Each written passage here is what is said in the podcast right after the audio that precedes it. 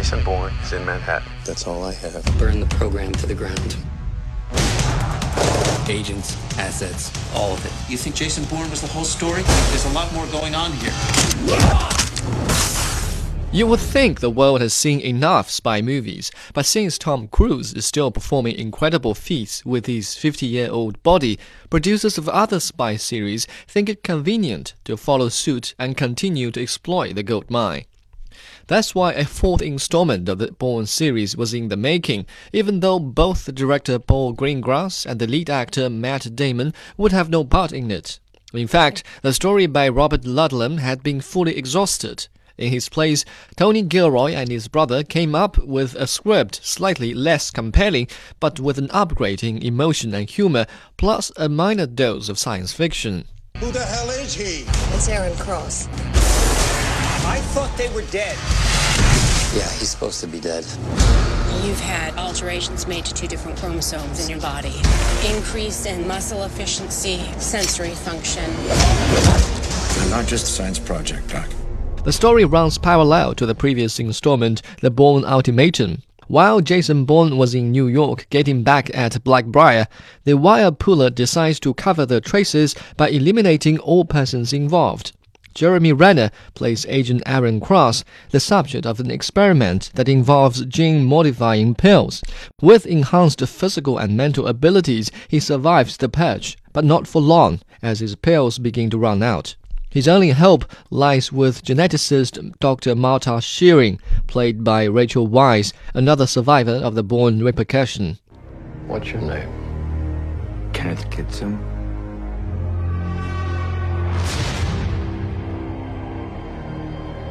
Where are you from? Reno. Will you give yourself to this program? Yes, sir. Apparently, the new film follows the secret agency and conspiracy hook, but with the addition of sci fi and at times almost superhero elements, which takes some strain out of the action packed movie. Plus, an adequate amount of screen time is given to the female character Rachel Weisz, who makes use of every second. What viewers get is not a superhuman agent defeating a secret organization through careful planning and necessary violence, but an unfortunate couple bickering on the road as they run for their lives. Is that your name? James? No. What? You don't know my name? What do you call me? What do you put in my blood work? Five. Five. The number five? You know how many times we've met? Thirteen.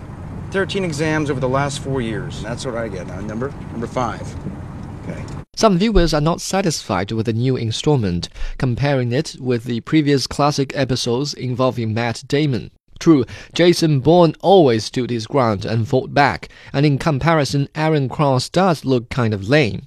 But we might well be looking at the reboot of a new series where the story has only just begun. And despite their differences, Jeremy Renner showed no less devotion in this piece than Matt Damon did in previous editions. In fact, it was his earnest devotion that kept me from boredom while watching this installment. The actor was recently seen working on in Mission Impossible Ghost Protocol and The Avengers.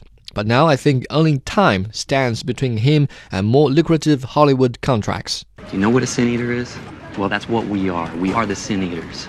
It means that we take the moral excrement that we find in this equation and we bury it down deep inside of us so that the rest of our cause can stay pure. That is the job. We are morally indefensible and absolutely necessary. You understand? The benefits of watching an action movie is that you can totally turn off your brain and just enjoy the flow.